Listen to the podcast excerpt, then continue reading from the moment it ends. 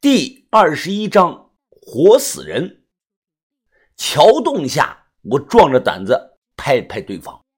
光头男猛地就转过来了头，他一转头，当场差点给我吓尿了。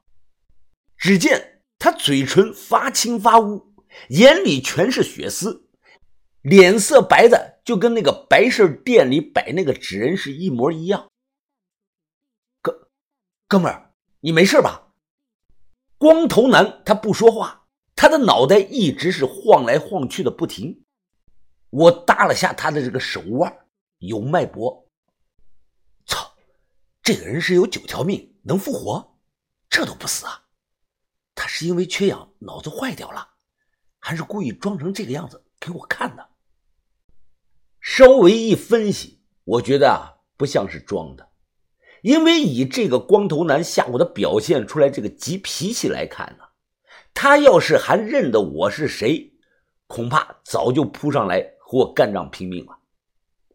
抛尸前呢，我看过一眼这个人的皮夹子里放这个身份证，这个光头男的真名叫曹江，他的身份证上的户籍呢显示的是湖北咸宁通山县人。我推测他可能是在淳安一带打工或者是做生意的。看周围没人，我心一横，要不干脆一不做二不休，弄死这个人算了，防止他以后突然想起什么，那就麻烦大了。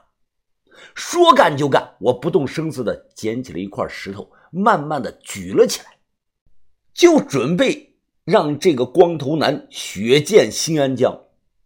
可当石头即将落下的那一刻啊，我又犹豫了。和这个人认识不足一天，我和他是无冤无仇，要不要做这么绝呢？要知道啊，我这一石头下去了，就再没有反悔的余地了。我问自己：这么多年了，我向云峰手上一条人命都没有，现在值不值得为了宋医生背上一条人命呢？我觉得不值得。但我又怕留下隐患，所以呢，陷入到了纠结中。最终，我掏出枚一块钱的硬币，让老天爷来替我做决定。硬币的正面朝上就弄死他，反面朝上呢就放过他。我一连抛了三次，结果次次呢都是正面朝上。我不信这个邪，又一连的抛了有五次硬币，真是见鬼了。连续八次，竟然次次都是正面朝上，一次反面都没有出现过。我深呼吸了两口，哥们儿啊，你别怪我手黑，这是老天爷的指示啊！等你到了底下，我会给你多烧点纸钱的。说完，我心一横，举起这个石头啊，冲着他的脑袋上就砸了下去。就在这个时候，一直没反应这个光头男突然就抱住了我的小腿，他大声的喊着。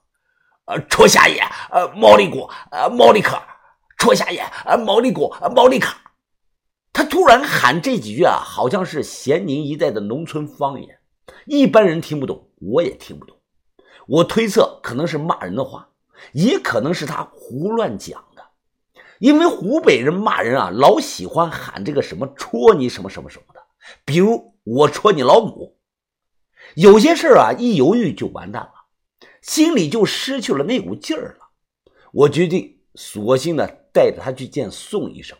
宋医生想怎么处理这个人呢？那是他的事儿啊。我带这个光头男找路上去，上去了没有几分钟，他突然转身对这个千岛湖的湖面，口中用很高的这个音调啊喊了两声：“买啊，买啊！”这个人估计大脑缺氧缺傻了，我没在意。踢了他一脚，让他快点走。此时接近凌晨五点了，大街上已经能见到人活动了。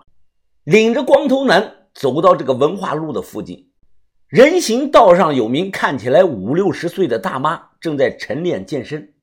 这个时候啊，让我没想到的一幕发生了，毫无预兆，光头男直接就冲了过去，扑倒了大妈。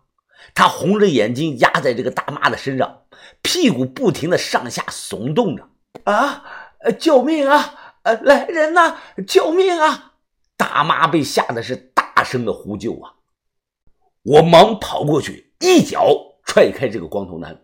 此时隔着裤子，我看到他那块啊，直挺挺的，很吓人。大妈从地上爬起来，大喊大叫着跑了，怕引来人，我推着光头男急匆匆的跑回了诊所。小诊所内，当宋医生看到我身后这个光头男的那一刻啊，他眼中露出了强烈的震惊之色。我赶忙解释了是怎么回事，包括怎么在桥洞里发现这个光头男的事啊，我都讲了。宋医生立即抓起光头男的右手，开始摸他的脉搏。几秒钟后，宋医生眼露震惊的说道：“时强时弱，似有似无。”这是什么脉搏啊？这不可能啊！脱了他的裤子啊！我让你脱了他的裤子！宋医生大声的喊道。我照着做了，帮忙脱了光头男的裤子。不看不知道啊，一看吓一跳。光头男那个家伙啊，简直就像钢筋一样。宋医生眉头紧皱，他突然出手一掌，啪，拍在了光头男的胸口上。那强大的力道直接就让光头男飞出去有两米远，撞到了墙上。接下来令人惊讶的一幕出现了：三秒不到，光头男他自己爬了起来，看起来似乎没有受啥伤。我紧张的问道：“嫂子，这到底是怎么一回事啊？你说他的脉搏时有时无，那这个人到底是死人还是活人啊？”宋医生他思索了片刻，药。绝对是我那个药的原因。这个人现在不是死人，也不是活人，可以说他就是个半死半活的活死人。活死人？嗯，如果不是我的药，他现在说不定是个植物人的状态。小象，这个人对我有大用，我得找个地方秘密的把他圈养起来。此事只有你知道，千万记住，不要透露给任何人。好，呃，你放心吧，嫂子，我的嘴一向很严。